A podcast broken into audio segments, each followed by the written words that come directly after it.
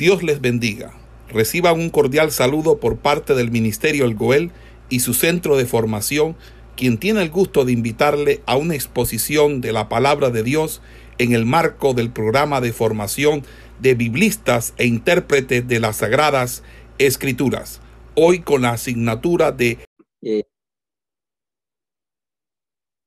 eh, estamos, ya entramos, sabemos que después de los, de los viajes misioneros y de las, y de las, eh, entonces básicamente el libro lo que nos va a mostrar es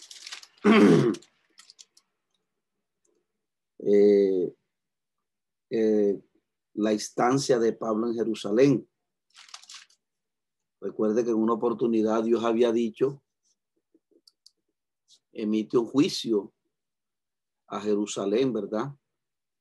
Jerusalén, Jerusalén, que matas a los profetas. Eh, ahí en ese lugar había sido ejecutado Jesús. Ahí en ese lugar había sido ejecutado Ezequiel, Isaías, Jeremías, los grandes profetas de Dios habían sido ejecutados en ese lugar. Y Dios emite una sentencia, ¿verdad?, contra esa ciudad que había derramado sangre inocente. Y ahora Pablo va allá a ese lugar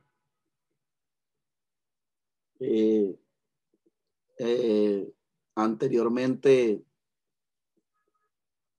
Pablo había querido predicar a los de su propia nación, pero como él mismo lo va a decir, que Dios le dijo que no recibirían su testimonio. Pablo pensó que como él era un fiel perseguidor de, del camino del Señor y había pruebas, ¿verdad? Tanto de parte de los sacerdotes como, como la gente que, que iba con él en ese viaje cuando tuvieron el encuentro con el Señor. Pablo pensó que él sería uno de los candidatos principales a predicarle a los judíos para su conversión pero Dios le había dicho que lo enviaría lejos a los gentiles. Y es lo que vimos, estuvimos analizando en los viajes misioneros, cómo él cumple la voluntad del Señor predicándole a los gentiles, pero eh, ahora viene a Jerusalén, a este lugar, él había querido venir a predicar también a sus hermanos, a testificar pero como Dios se lo había anunciado antes, que ellos no iban a recibir su testimonio. Más sin embargo, eh, uno ve el gran carácter que tenía este hombre para predicar el Evangelio aún en un escenario donde él no era aceptado. Pero no por eso dejó de predicar porque el mensaje o salva o condena. Y aquí en Jerusalén, Pablo predicó y no registra la Biblia que se haya convertido nadie.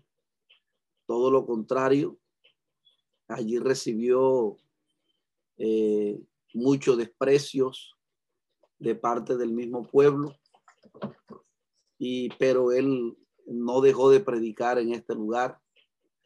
Literalmente la Biblia no registra que se hayan convertido personas, pero eh, eh, eh, es muy plausible, ¿verdad? Que, que personas allí también se hayan convertido al Señor en, en Jerusalén. Entonces, ya básicamente estuvimos analizando en la clase pasada que después que Pablo eh, después que el apóstol Pablo es recibido por los ancianos de la iglesia que estaba en Jerusalén, Y después de haber hecho el, después de haber eh, cedido a la petición de los hermanos, eh, que, que hiciera ese voto, ¿verdad? Porque ya cuando el apóstol Pablo llegó, estuvimos analizando que cuando Pablo ya llegó a Jerusalén, ya, se, ya había un rumor dentro del templo eh, que Pablo estaba apostatando, había apostatado de Moisés y había sido acusado de meter a gente no judías en el templo. Entonces estuvimos analizando cómo los hermanos le recomiendan a él que haga un voto, ¿verdad?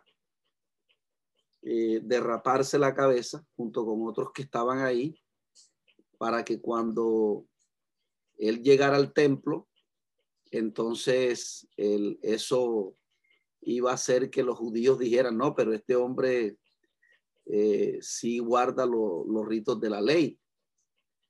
Pero como estuvimos analizando, ¿verdad? Ya cuando la fiesta estaba avanzada, dice la escritura que unos, unos hombres de Asia eh, comenzaron a decir que él venía a ayudar porque este hombre es el que enseña por toda Asia. Eh, eh, y, y, esta costumbre que enseña costumbre que no, que no son permitidas, lo que va a relatar el, eh, el capítulo 21, verso 29. Dice el verso 37 de ese capítulo 21 el verso 27, pero cuando estaban para cumplirse los siete días, capítulo 21, verso 27, el libro de los Hechos, dice, pero cuando estaban para cumplirse los siete días, unos judíos de Asia, al verle en el templo, alborotaron a la multitud y le echaron mano, dando voces, varones israelitas, ayuda, este es el hombre que por todas partes enseña a todos contra el pueblo la ley, eh, enseña al pueblo la ley y en este lugar. Y además de esto ha metido a griegos en el templo y ha profanado este lugar. Porque antes visto con él, porque antes habían visto con él en la ciudad a Triofino de Éfeso, a quien pensaba que Pablo había metido en el templo. Entonces fíjense que Pablo los hermanos, los ancianos le quisieron evitar esto, pero, pero le quisieron evitar ese, ese linchamiento que va a recibir rapándose la cabeza, porque lo hace con ese propósito, porque ya cuando él llegó a Jerusalén, estuvimos analizando que ya se había hablado mal de él y, y comenzaron a decir cosas que no eran. Por lo cual los ancianos le aconsejaron que hiciera este rito para que los judíos se dieran cuenta de que él en ningún momento estaba, eh, eh, por así decirlo, este, eh, diciendo nada en contra de la ley. Pero bueno, este, esto, esto, este intento fracasó porque ahí dice, ¿verdad? Pero cuando estaban para cumplirse los siete días, unos judíos de Asia, unos judíos de Asia, al verle, está hablando de Asia, de la provincia de Asia, de donde ya estuvimos analizando en los viajes misioneros. No está hablando de Asia, el continente allí, está hablando de la provincia de Asia, básicamente de Éfeso. Entonces, eh, dice porque antes habían visto que ellos pensaban que había metido a Trofinio de Éfeso, lo pensaban que lo había metido en el templo. Entonces dice, así que toda la ciudad se conmovió y se golpeó el pueblo y apoderándose de Pablo, le arrastraron fuera del templo e inmediatamente cerraron las puertas y procurando ellos matarle, se le avisó al tribuno de la compañía que toda la ciudad de Jerusalén estaba alborotada. Entonces, tomando luego soldados y centuriones, corrió a ellos y cuando ellos vieron al tribuno y a los soldados dejaron de golpear a Pablo.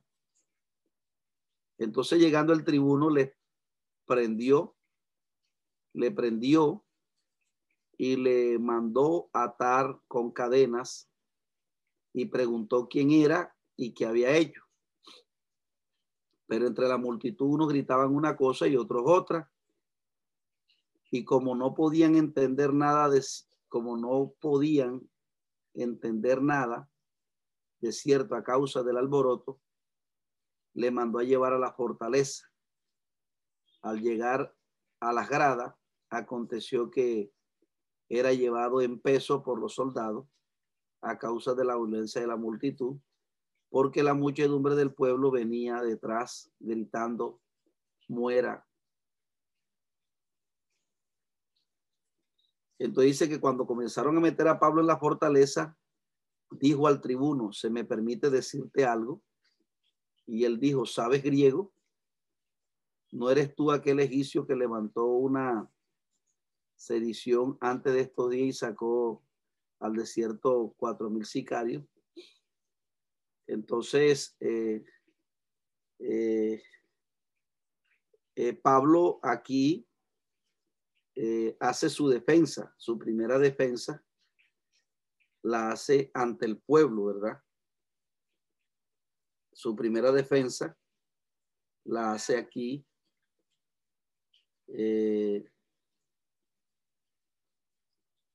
eh, Pablo hace aquí su primera defensa ante el pueblo.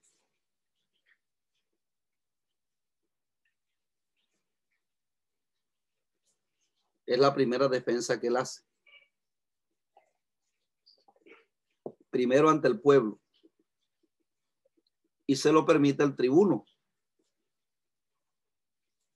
Él es el que le permite a Pablo eh, dar su primer discurso.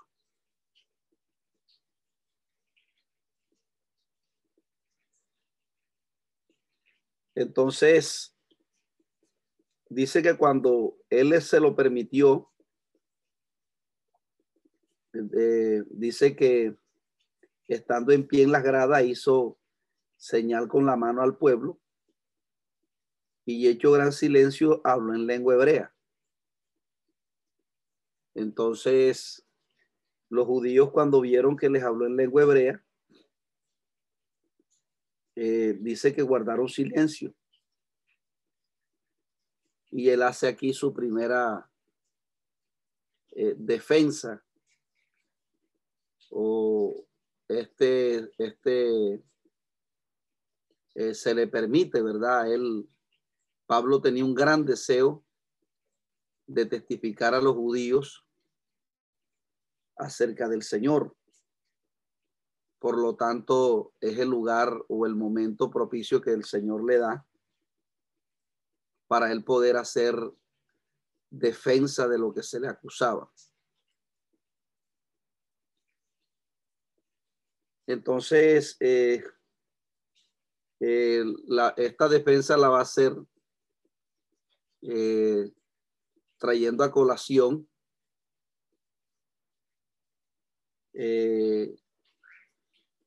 su, su encuentro con el Señor. Ese encuentro que, eh, que tuvo que tuvo él, ¿verdad? Cuando iba, cuando él mismo testifica que él iba a, en esta labor de persecución hacia los del camino, hacia los de este camino. Recuerde que los discípulos eran acusados de pertenecer a una, de pertenecer una secta. Entonces, eh, todos pensaban que el, el, Evangelio o los seguidores de Jesús era una nueva secta y ellos eh, tenían ese celo en el corazón. Y eh, ellos de alguna manera u otra eh, tenían un celo, pero un celo, un celo no espiritual, ¿verdad? Sino un celo carnal porque ya estaba, ya daba para asesinar, para, para sacar a personas que estuvieran literalmente en el camino. Eh, ya era un acto bastante extremo.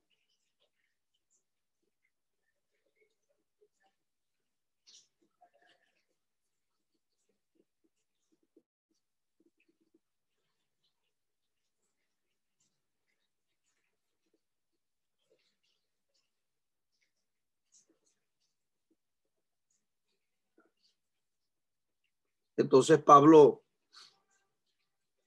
eh, relata su testimonio eh, diciendo, varones y padres, oíd. Varones, hermanos y padres. Esta expresión hermanos aquí eh, la utilizaban básicamente para tratarse entre el pueblo judíos. Era una, era la manera como ellos eh, se trataban.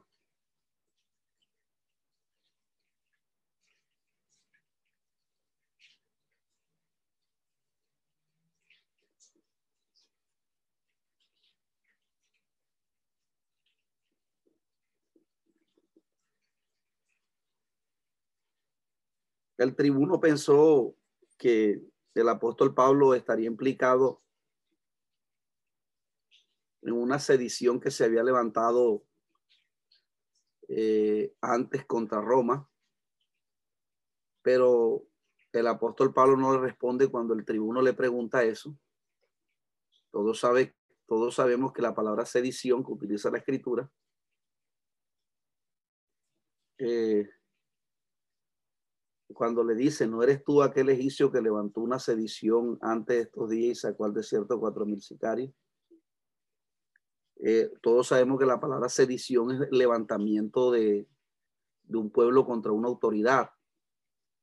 Pero el apóstol Pablo no, no le responde al tribuno nada, sino que él directamente eh, comienza a relatar el, el, acontecimiento de su conversión, ¿verdad? Eh, entonces, él comienza eh, trayendo a colación lo que ya Lucas ha relatado en el capítulo 9, literalmente de su conversión. Y él eh, los llama hermano a los compatriotas, ¿verdad? Sus, a, a, los, a los judíos. Y, y dice que al oír que le hablaba en lengua hebrea, guardaron más silencio y él les dijo, yo de cierto soy judío nacido en Tarso de Cilicia, pero criado en esta ciudad, instruido a los pies de Gamaliel estrictamente conforme a la ley. Entonces Pablo no nació en Jerusalén, pero eh, como él mismo lo va a relatar, fue criado en esa ciudad. Por lo tanto, eh, era un hombre que había sido instruido una persona que había sido instruida a los pies de Gamaliel, era una persona que tenía eh, un alto prestigio dentro de los fariseos. Esto confirma que el hombre pertenecía al Sanedrín. Todos nosotros sabemos que el Sanedrín estaba compuesto de fariseos y de saduceos por 70 hombres que estaban totalmente capacitados y entrenados para eh, enseñar la Torá. Entonces, eh, él al presentar esta, eh, este distintivo, ¿verdad? Que nació en Tarso de Sicilia, perdón, de Cilicia. Todos sabemos que Tarso estaba más o menos a una distancia considerable del norte de Jerusalén. Y eh, aunque había sido nacido allá, pero el hombre había sido totalmente instruido en la Torá. Y como él va a decir aquí, estrictamente conforme a la ley de nuestros padres, haciendo referencia al Tanakh, ¿verdad? El Tanakh, celoso de Dios como hoy lo, soy vosotros. Recuerde que la expresión, la expresión Tanakh hace referencia para la Biblia hebrea. el Tanakh son una sigla que, que, que hacen referencia a la ley, a los profetas y a los, y a los escritos, a los, a los libros sapienciales. Sapienciales como Proverbios, Eclesiastés y, y los Salmos. Entonces él decía, perseguía yo este camino hasta la muerte, prendiendo, prendiendo y entregando en cárceles a hombres y mujeres, como el sumo sacerdote también es testigo, y todos los ancianos de quienes también recibí carta para los hermanos y fui a Damasco para traer presos a Jerusalén, también a los que tuviesen allí para que fuesen castigados. Entonces él va a traer como prueba, ¿verdad? Que él también era perseguidor de ese camino y les va a decir a ellos que el sumo sacerdote eh, también era testigo de lo que él estaba diciendo, el sumo sacerdote, porque el sumo sacerdote le había dado a él licencia para perseguir a los cristianos. Obviamente el sumo sacerdote tenía que estar en ese escenario porque él lo llama como prueba de lo que él está diciendo. Entonces, frente a sus acusaciones, eh, recuerde que ahí está como en especie de un tribunal, pero él está haciendo su defensa. Entonces Pablo va a citar al, al sumo sacerdote, al sumo sacerdote como testigo, o sea, un primer testigo que él cita es al sumo sacerdote quien antes él le había dado licencia para perseguir a los cristianos. Entonces, eh, entonces cuando él relata su conversión, eh, lo hace de una manera, eh, por así decirlo, como un testimonio personal. Recuerde que él está aquí presentando como un abogado, como abogado que es verdad, conoce totalmente cómo defenderse de las acusaciones y él está en un está en un escenario que le está haciendo unas acusaciones y él trae a colación varios testigos. Un primer testigo que coloca es al sumo sacerdote. Ojo, porque el sumo sacerdote sabía que él eh, lo que estaba diciendo era cierto. Aquí va a presentar otro, otro, otro, otro testigo en el relato. Dice, pero aconteció que yendo yo al lugar cerca de Damasco, como a mediodía, de repente me rodeó mucha luz del cielo y caí al suelo y una gran voz que me decía, Saulo, Saulo, ¿por qué me persigue? Yo le respondí, ¿quién eres tú, Señor? Y me dijo, yo soy Jesús de Nazaret, a quien tú persigues.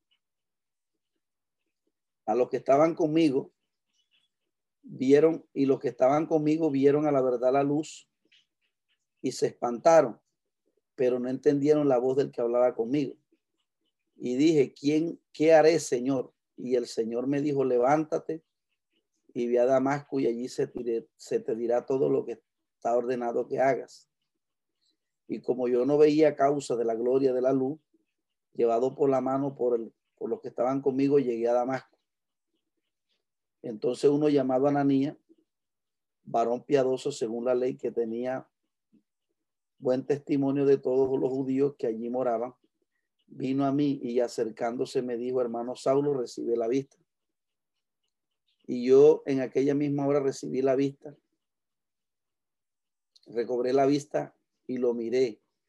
Y él dijo, el Dios de nuestros padres te ha escogido para que conozcas tu voluntad y viaje el justo y oiga su voz de su boca, porque me serás testigo, porque serás testigo suyo a todos los a todos los hombres de lo que has visto y oído. Ahora pues, ¿por qué te detiene? Levántate, bautiza y lava tus heridas, eh, lava tus pecados invocando su nombre. Eh, y me aconteció que he vuelto a Jerusalén, que orando en el templo me sobrevino un éxtasis. Y le vi que me decía, date prisa, sal pronto de Jerusalén porque no recibirán tu testimonio. Y yo dije, Señor, ellos saben que yo encarcelaba y azotaba toda la sinagoga a los que creían en ti. Y cuando derramaba sangre, la de Esteban tu testigo, yo también estaba presente y consentí en la muerte y guardaba la ropa de los que le mataban. Pero me dijo, ve porque te enviará a los gentiles, lejos a los gentiles.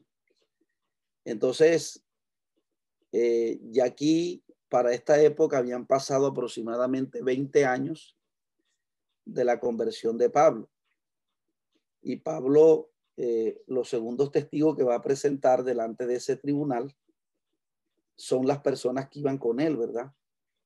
Cuando dice que eh, eh, eh, las personas que le acompañaban a él en esa misión de perseguir a los cristianos, dice la escritura que ellos cuando tuvieron el encuentro con el Señor, mucha luz del cielo le rodeó y todos cayeron. Y, dice que, y caía al suelo entonces, eh, dice que eh, los que iban con él y los que estaban conmigo vieron a la verdad la luz y se espantaron, pero no entendieron la voz del que hablaba conmigo. Entonces, los que iban con él eran personas que eh, podían corroborar lo que él estaba diciendo, de ese encuentro que él tuvo con el Señor. Entonces, eh, eh, él comienza a decir, eh, comienza a relatar, ¿verdad? Que no solamente era testigo el que lo había mandado de lo que él estaba diciendo, sino que también era testigo los que habían ido con él. Y cuando el Señor eh, se le aparece, ¿verdad? A él, mire que el Señor no inmediatamente no pasó por alto a los hombres que iban delante. En este caso Ananías, en este caso los apóstoles, porque Dios ha colocado y ha delegado a los hombres en esta tierra a quien todo ministerio le tiene que rendir cuenta. En este caso, Pablo con este encuentro pudo haber eh, inmediatamente ser llamado al ministerio o, que ningún hombre lo, o que no había estado bajo el mando de nadie. Pero Pablo aquí relata y recuerda cómo Dios lo envió donde Ananías. Es decir, a pesar de que Dios se le reveló, a pesar de que Dios eh, este, escuchó la voz eh, eh, que pocas personas han tenido ese privilegio de escuchar su voz. Sin embargo, hay un principio muy fundamental aquí y es el principio de, de, la sujeción a los demás ministros que estaban delante.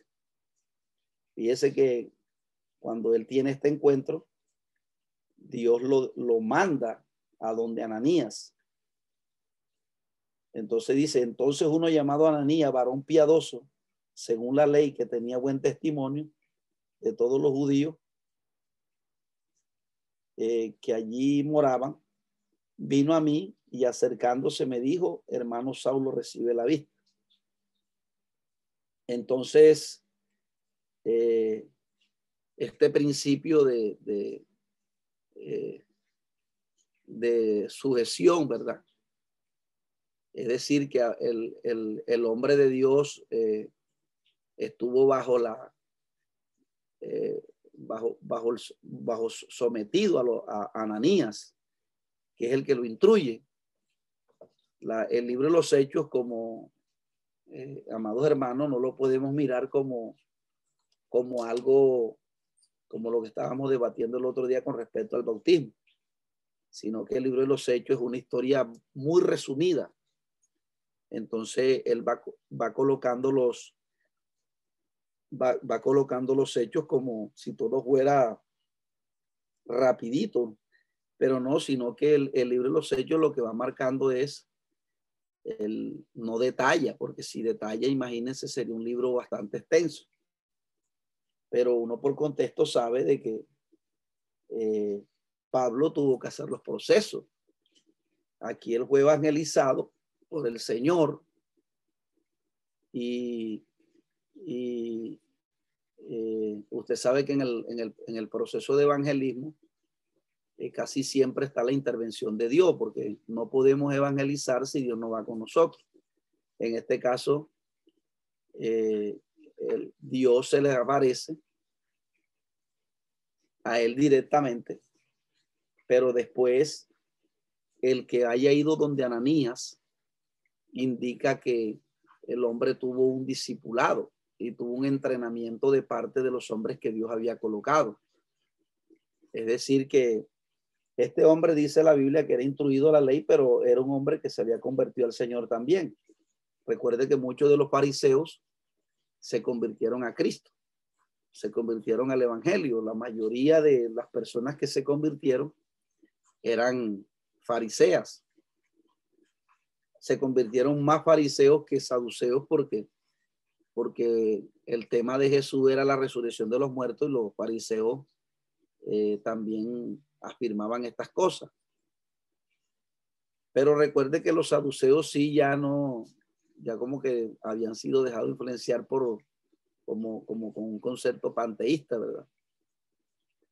Entonces, eh, porque los, la, el, pensamiento griego no solamente ha invadido la doctrina nuestra, sino que también invadido el eh, invadió para ese tiempo el pensamiento de Israel.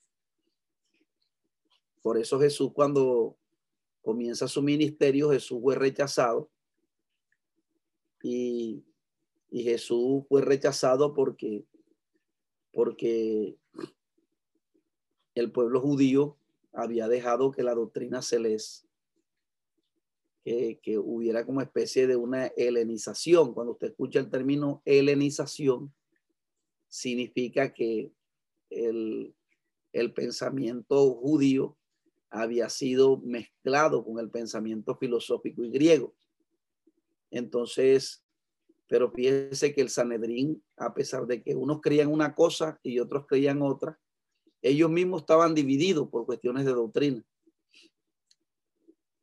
pero más sin embargo estaban al frente y eran las personas que instruían a los demás. Entonces, eh, de alguna manera u otra, los fariseos eran los que más, los que más se convirtieron al Señor. Nicodemo, Pablo, eh, eh, aún el mismo Gamaliel quedó, quedó tocado, ¿verdad?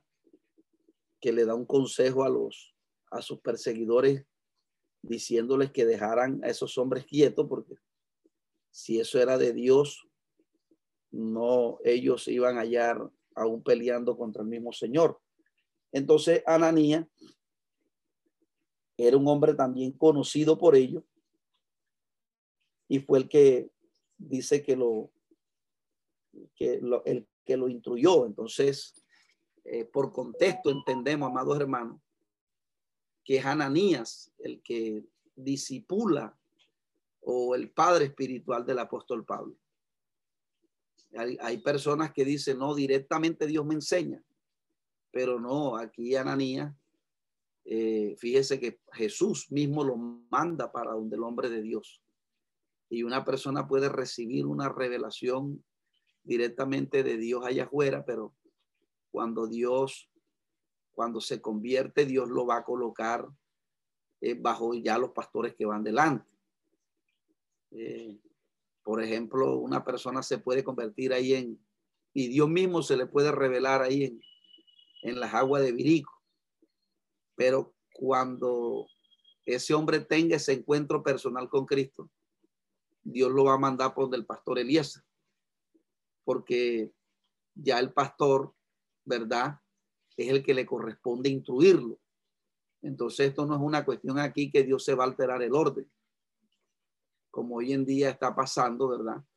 Entonces nosotros vemos aquí que Ananías, Ananías fue el que Dios usa para darle ese complemento al apóstol Pablo.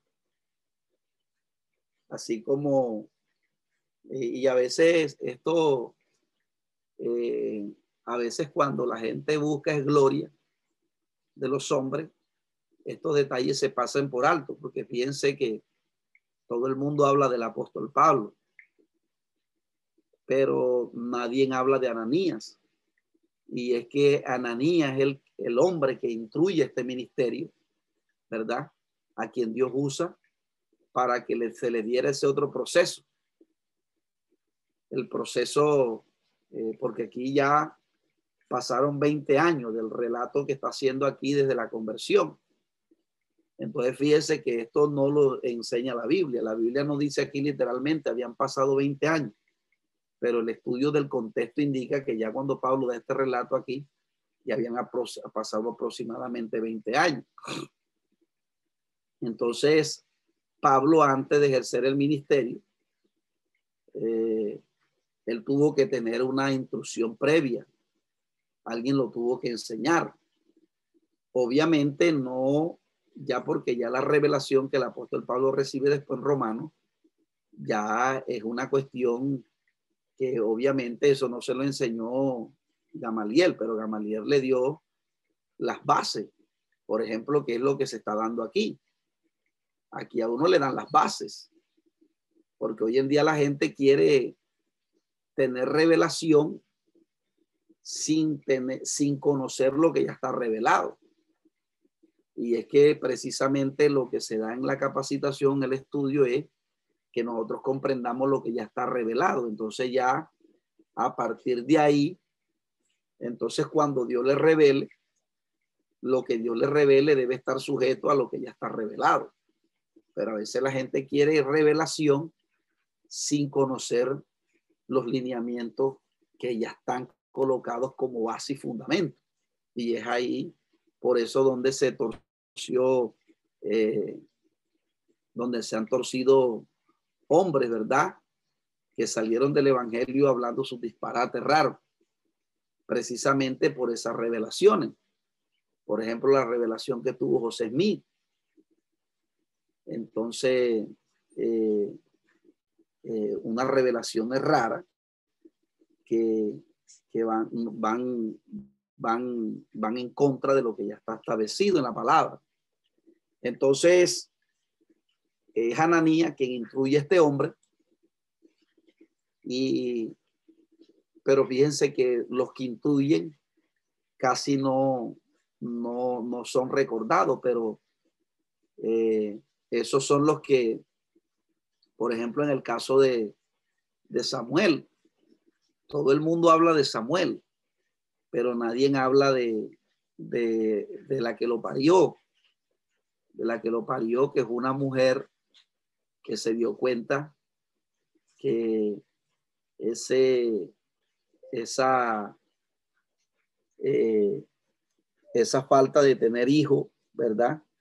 Porque había una que sí tenía hijo, que era eh, la, la, otra esposa del Cana, pero esa como tenía hijo, eh, se burlaba de la que no tenía y la quería hacer sentir mal.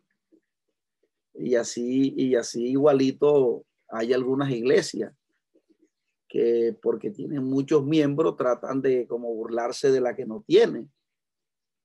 Pero piense que Ana, dice la Biblia que ella oró a Jehová porque ella se dio cuenta de que había una, escasez en Israel del sacerdocio. El sacerdocio estaba caído y que eh, los que estaban al frente del ministerio en ese tiempo eh, habían apostatado. Y es lo que se da cuenta Ana. Ana no quería tener un hijo solamente para mostrarle a, a, a la que se burlaba de ella o como para competir, sino que Ana se dio cuenta de que si Dios le daba un hijo, entonces ella lo iba a consagrar para que el, el rumbo de Israel no perdiera el o no se fuera en picada como se estaba yendo. Porque Ana lo que ve es verdad como, como el sacerdocio Israel estaba caído. Entonces Elí permitiendo el pecado a sus hijos y los sacerdotes haciendo todo lo que estaban haciendo. Pues fíjense que esta mujer ora a Jehová y le pide un hijo, pero era un hijo para que eh, eh, retomara la dirección de Israel. Y, por eso Dios le da el hijo. Entonces, pero entonces la gente habla de Samuel, pero no habla de Ana, que fue la que, eh, que fue la que levantó esos hombres, que levantó ese gran hombre de Dios. Así también aquí con Pablo, el, el, el, hombre de Dios que está abajo, ¿verdad? Que fue el que lo instruye, que lo capacita, en este caso Ananías, casi no se habla de él, pero fue él el que le contribuyó, le contribuyó a que este gran ministerio saliera. Entonces, eh, él le dice, y él dijo, el Dios de nuestros padres te ha escogido para que conozca su voluntad y viaje al justo y oiga su voz y oiga la voz de su boca porque serás testigo suyo a todos los hombres de lo que has visto y oído.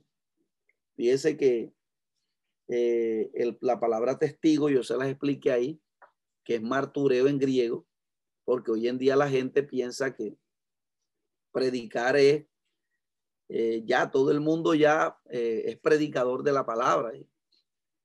Y como cuando esto fuera un, un conocimiento eh, como lo hacían los filósofos a sus alumnos, que trataban pasarle el, el, conocimiento eh, de la, del raciocinio, entregárselo, entregar una información.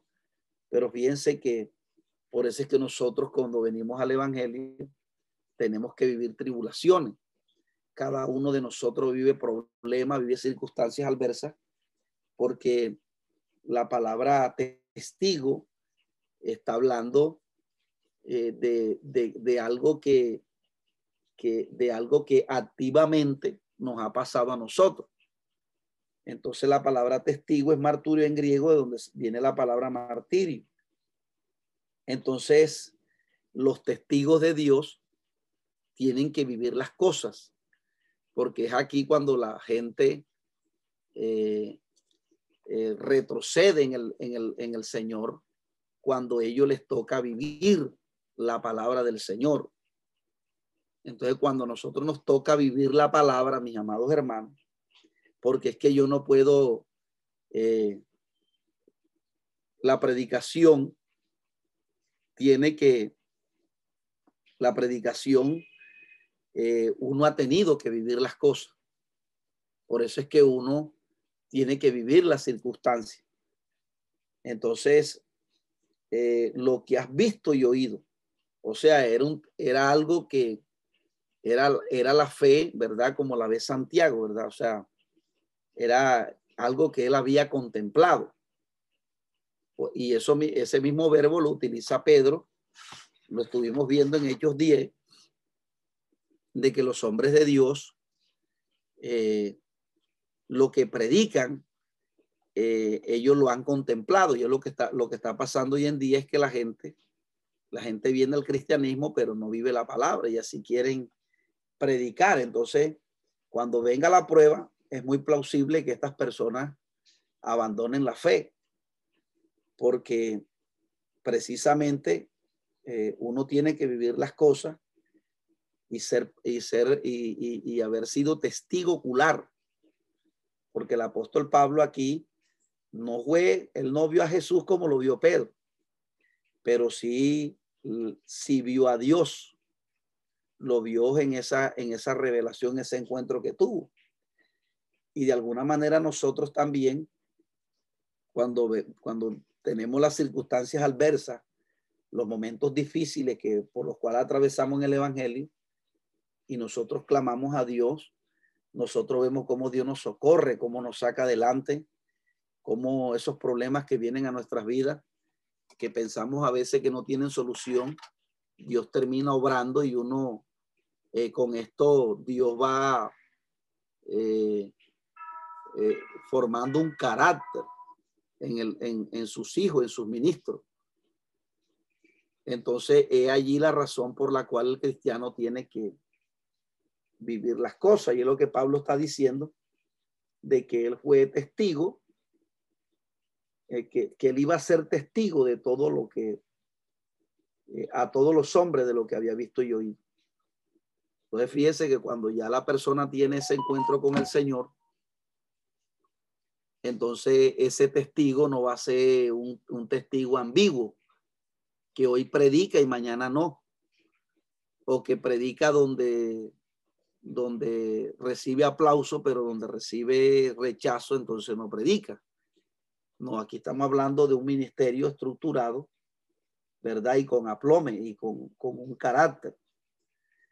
Entonces, eh, él relata aquí en esta, en, este, en esta conversión que él cuando fue a Jerusalén, está hablando de, su conversión, entonces allá en Jerusalén, eh, tuvo, él estaba orando, el mismo relata aquí dice, y me aconteció que vuelto a Jerusalén, que orando en el templo me sobrevino un éxtasis.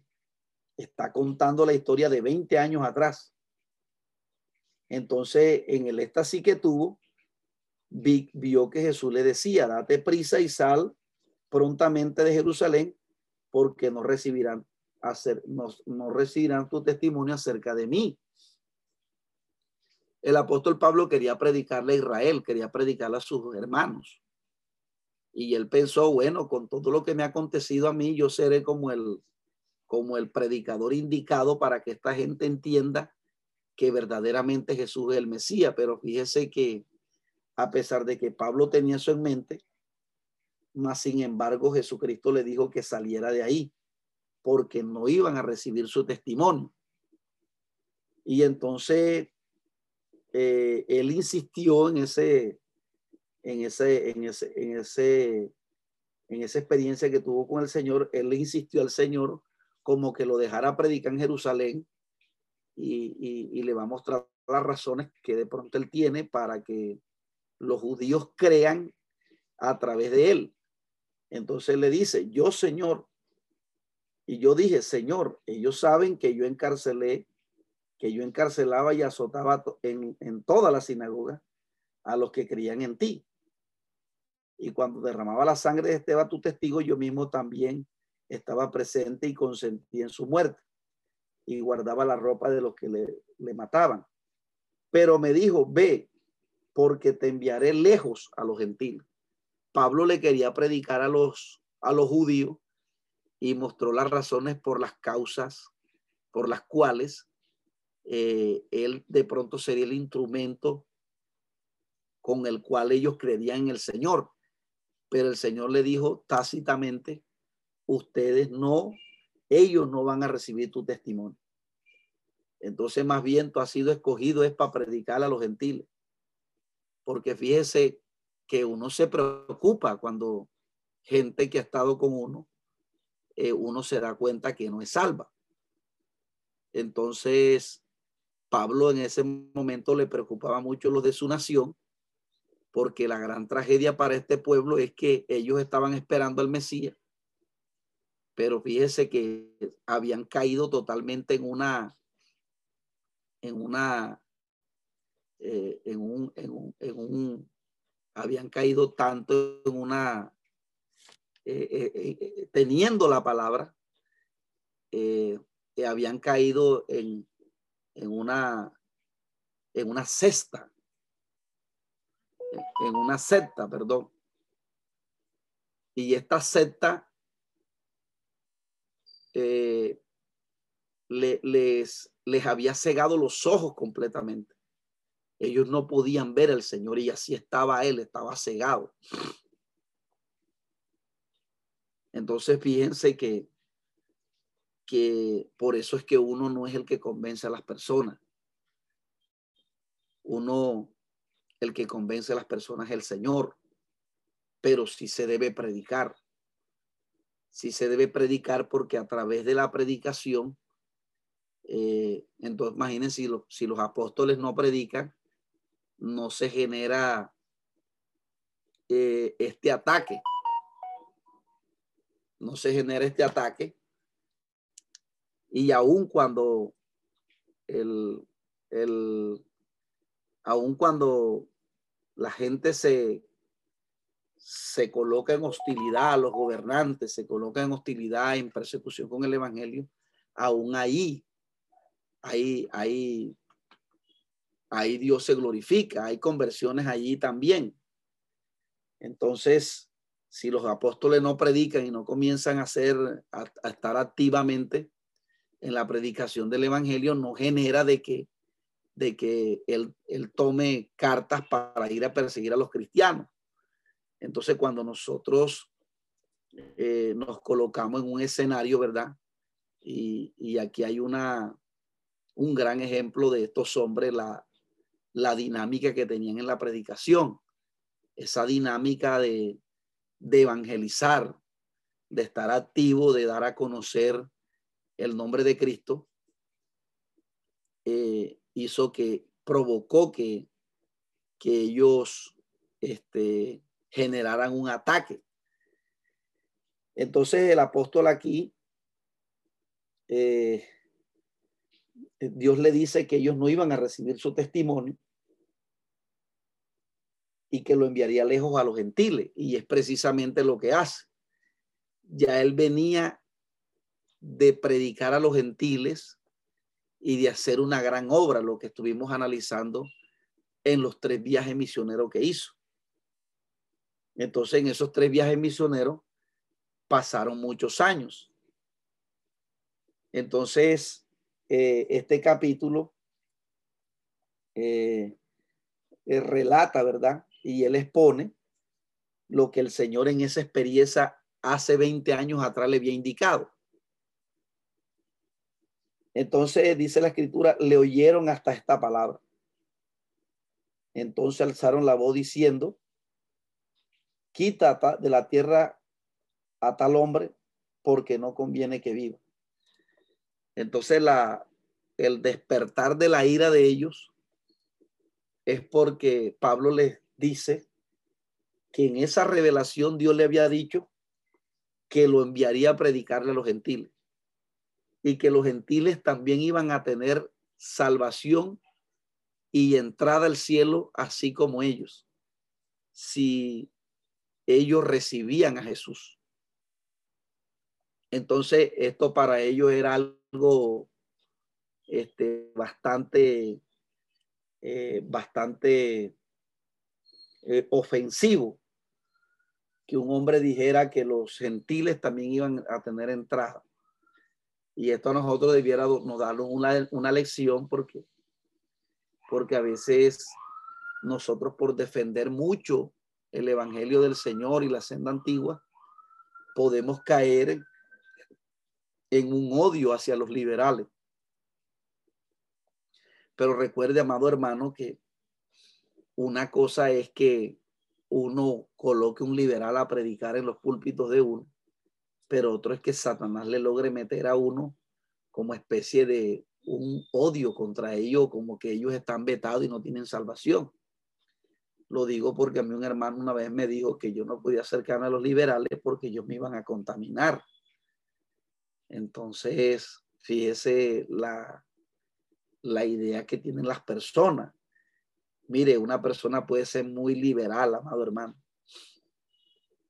pero uno no tiene que tener con ellos ni, ni un sentimiento de superioridad, porque ellos al igual siguen siendo almas a las cuales uno debe de predicar. Imagínense, y si uno está, se cree o se porta con ellos arrogantemente, entonces, ¿qué fruto van a ver ellos en uno? Entonces, fíjense que aquí eh, los judíos habían vetado a los gentiles por completo, ¿no? Esa gente inmunda, esa gente, esa gente, y así hay, así hay cristianos que se expresan de, de, otros. Y, y, esto es delicado.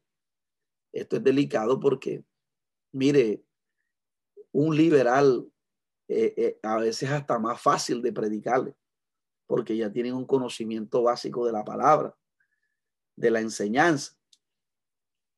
Entonces, uno no puede como que romper las relaciones, porque hay gente que, que porque la otra persona es liberal, entonces de alguna manera ya crean como especie de una animalversión y eso no puede ser así porque uno tiene que crear un ambiente de amistad para poder predicarle.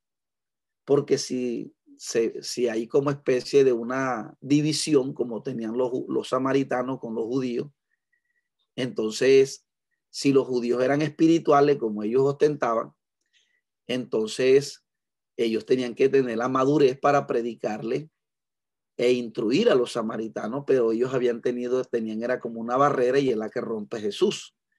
Jesús va y rompe esa, esa, esa muralla que tenía con los samaritanos y fíjese que termina llevando a los pies del Señor a una mujer liberal, a una mujer que entonces los judíos aquí eran muy cerrados con, y así hay cristianos que se cierran y tienen este celo, pero no un celo de Dios, sino un celo de, de, la carnalidad, de, la manifestación de la carne.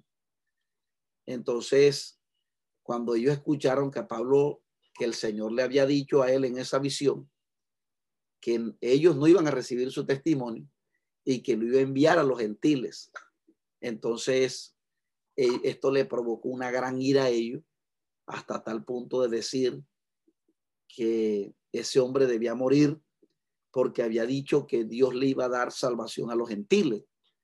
Entonces, fíjense, amados hermanos, cómo eh, no podemos cerrarnos porque eh, eh, Dios, a nosotros que somos espirituales, nosotros debemos mostrar esa mansedumbre, ese amor, debemos mostrar esa humildad, porque son los frutos que muestran que usted es y yo somos espirituales.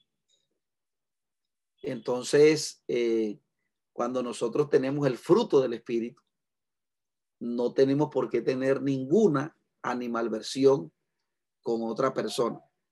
Porque recuerde que muchas de esas personas están siendo guiadas por líderes que están siendo, eh, que, que, un día conocieron y se desviaron, que están buscando sus propios intereses. Entonces, esas personas, eh, eh, cuando uno les muestra el fruto del Espíritu en uno, ellos se terminarán abriendo, ¿verdad? Para que uno les pueda compartir que el que los guía los está engañando. Entonces, eh, cuando ellos oyeron que Pablo, Dios le había dicho que le fuera a predicar a los gentiles, ellos lo consideraban como algo que no era de Dios. Y que Pablo totalmente estaba, estaba totalmente eh, fuera de orden. Y dice, y como, y como ellos gritaban y arrojaban su ropa y lanzaban el polvo al aire, mandó el tribuno que le metiese en la fortaleza y ordenó que fuese examinado con azotes para saber por qué causa eh, clamaban contra él. Imagínense que cuando una persona eh, lo azotaban, algunos quedaban, algunos quedaban muertos, otros quedaban, eh, otros quedaban lisiados de, de los azotes que los romanos le metían a una persona. Entonces a Pablo como que lo amarraron, le amarraron las manos y su espalda quedó descubierta para, el, para, el, para los latigazos y, y allí la expresión examinado con azote es que se le indagara o que él dijera por qué causa los judíos le habían apresado, porque el tribuno no tenía esto claro, porque causa era el, el, el que lo iban a matar, entonces los, los soldados romanos tenían la misión de azotarlo para que él dijera cuál era la causa por la cual lo estaban azotando. Pero piense que él se defiende. Pero cuando le ataron con correas, pero cuando le ataron con correa, Pablo dijo al centurión que estaba presente, ¿os es lícito azotar a un ciudadano romano sin haber sido condenado? Cuando el centurión oyó esto, fue y dio aviso al tribuno diciendo, ¿qué vas a hacer? Porque este hombre, porque este hombre es ciudadano romano. Entonces vino el tribuno y le dijo, dime, ¿eres tú ciudadano romano? Él dijo, sí.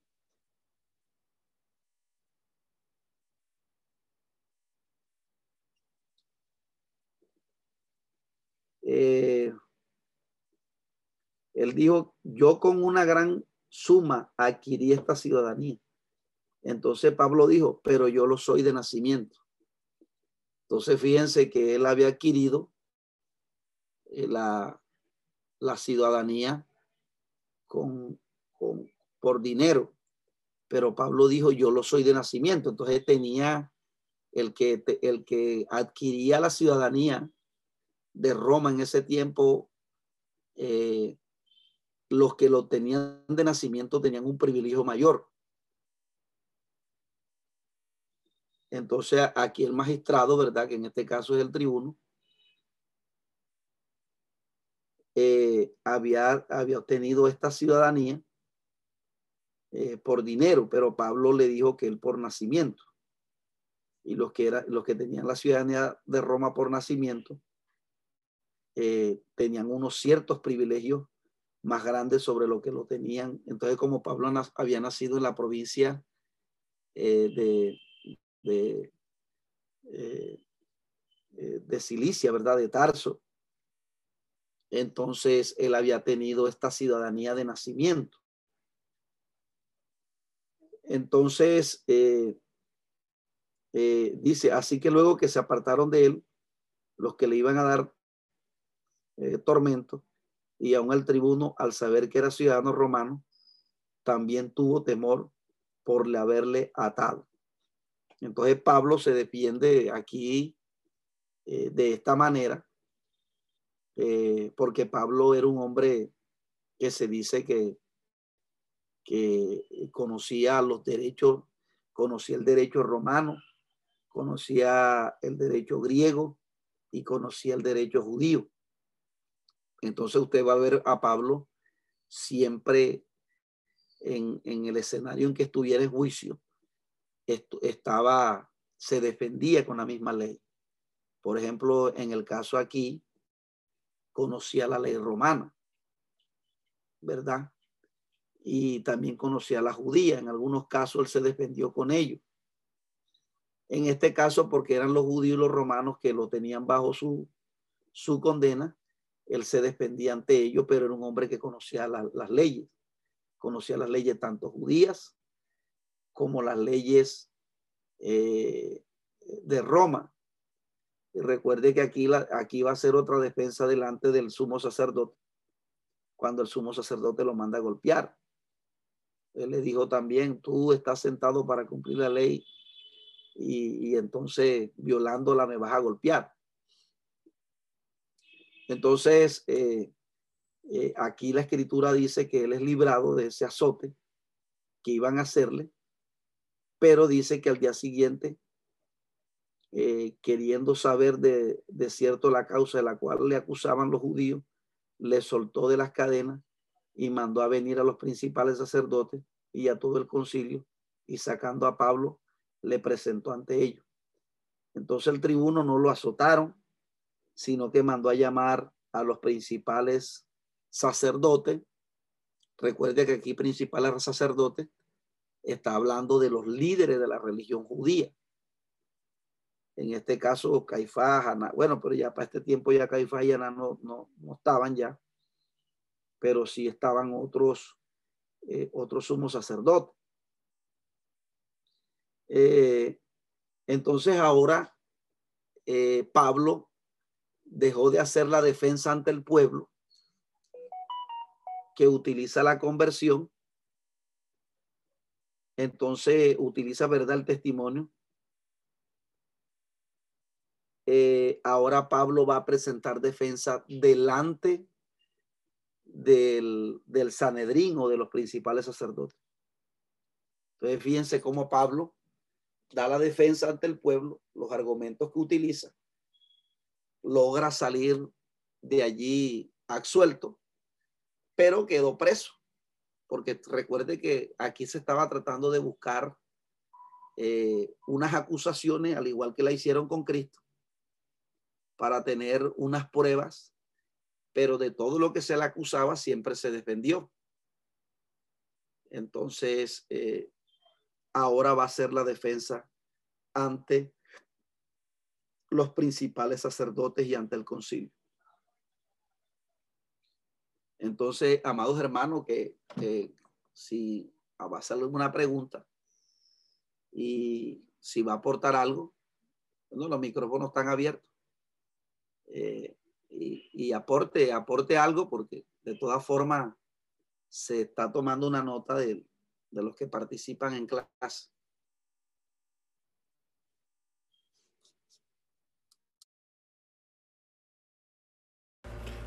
Esperamos que este estudio haya sido de bendición para su vida y ministerio.